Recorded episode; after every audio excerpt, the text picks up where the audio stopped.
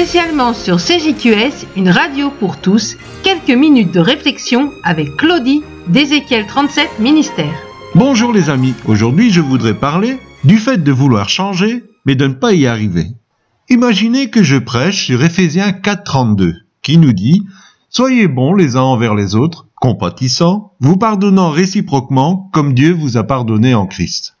Effectivement, le chapitre 4 des Éphésiens est plein de richesses spirituelles.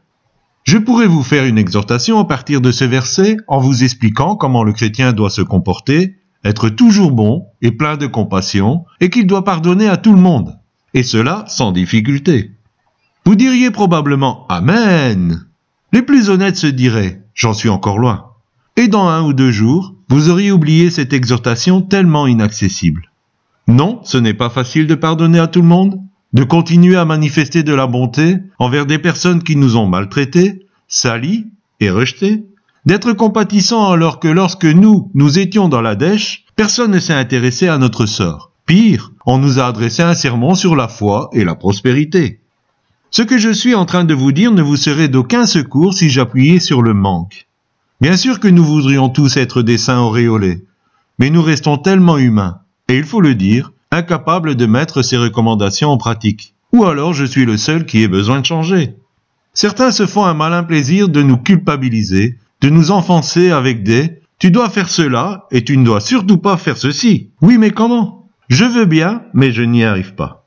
La première des choses qu'il faut reconnaître, c'est que par mes efforts, je suis incapable d'y arriver. C'est impossible dans ma nature de porter le fruit de l'esprit. Un jour, le Seigneur m'a montré un arbre qui faisait des efforts pour porter du fruit.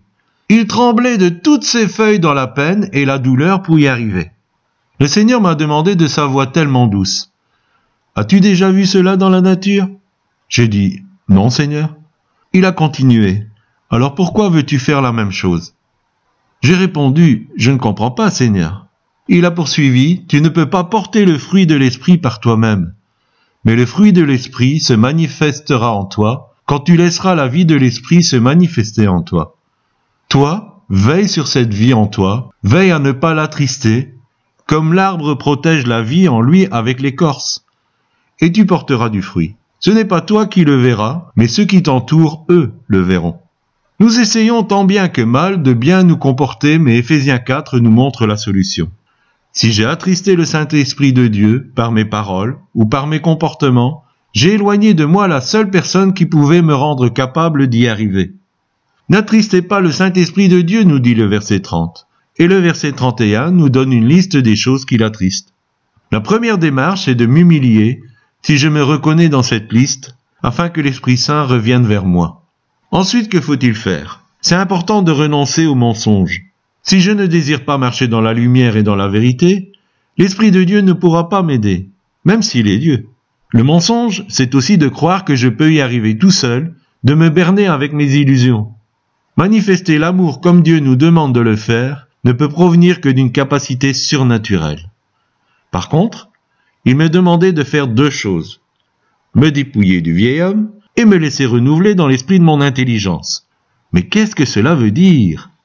J'ai tellement entendu de sermons sur la bagarre que nous devions mener contre notre vieil homme jusqu'au jour où j'ai reçu l'enseignement salutaire que notre vieil homme, pour nous qui sommes en Christ, est mort, did, Fini, terminé, crucifié. Ce que Paul nous apprend dans Éphésiens, ce n'est pas de lutter contre notre vieille nature, qui a déjà eu son compte, mais de nous débarrasser de notre vieille façon de voir les choses. Le dépouillement de cette nature va de pair avec le renouvellement de notre façon de penser. C'est l'Esprit Saint qui nous transforme, nous métamorphose. Il corrige notre manière erronée de penser et nous amène dans sa mentalité à lui. Pour cela, j'ai besoin de le laisser me parler, et quand il dit Là tu te trompes, d'accepter la vérité qui vient de lui. L'Esprit Saint nous conduira dans toute la vérité, et cette vérité va nous rendre libres. J'ai besoin de changer de façon de penser, non pas en me nourrissant de formules du genre Tu vas y arriver, par la foi tu es capable, mais en me laissant convaincre que l'Esprit de Dieu est en moi. Et si je l'ai attristé et que je m'en suis repenti, il agira à nouveau. Et parce qu'il est en moi et que je collabore pleinement avec lui, il porte le fruit à travers moi. Il aime, il est joyeux, il me remplit de paix. Bref, il manifeste le caractère de Dieu en moi. Je n'ai plus besoin d'être comme avant, ni comme mes parents. Je suis renouvelé.